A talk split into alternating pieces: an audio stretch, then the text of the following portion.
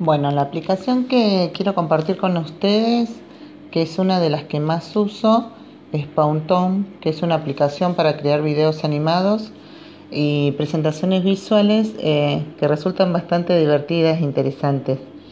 Eh, lo primero que tenés que hacer es registrarte con tu nombre y correo y una contraseña. Y luego cada vez que accedas solo pinchas en iniciar la sesión y entras en la, en la herramienta.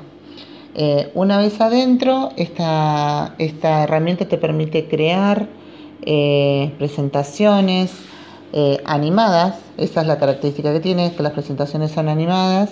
Y mm, este, mm, tenés opciones de crear desde cero o tomar algunas plantillas o algunas ideas que te propone la herramienta. Eh, las presentaciones quedan guardadas y vos la podés compartir con tus alumnos o con colegas eh, a través de distintas redes sociales. Es sencillo de utilizar. Eh, es muy similar al PowerPoint, nada más que tiene la opción de, de insertar música de manera más animada, ¿no? imágenes eh, y como les dije se pueden compartir con diferentes este, mm, redes sociales.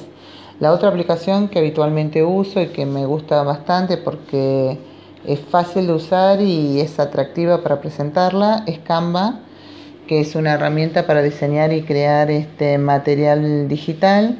Eh, y esto es lo que tiene, que toda la aplicación es de manera gratuita a diferencia de Pautom, que tiene algunas partes que son aplicaciones gratis y las otras las tenés que, pagar para poder hacer uso de las mismas. Eh, con Canva puedes hacer presentaciones, póster, infografías, carteles. Eh, y para acceder a esta aplicación te tenés que registrar también como la anterior y recibirse una notificación para acceder a la misma. Te ofrecen opciones de temas y te, también te ofrecen plantillas que, son las que te van marcando más o menos cómo armar las presentaciones.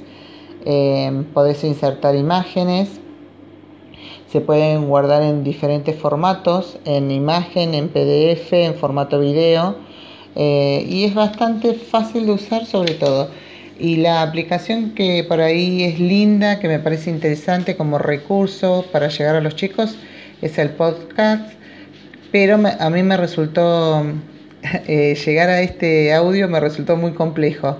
Este, creí que era una aplicación así de acceso más sencillo y en realidad es un poco más complejo todo lo que es eh, la, la, instalación y usarla, pero bueno, después creo que, que también es una herramienta interesante para usar.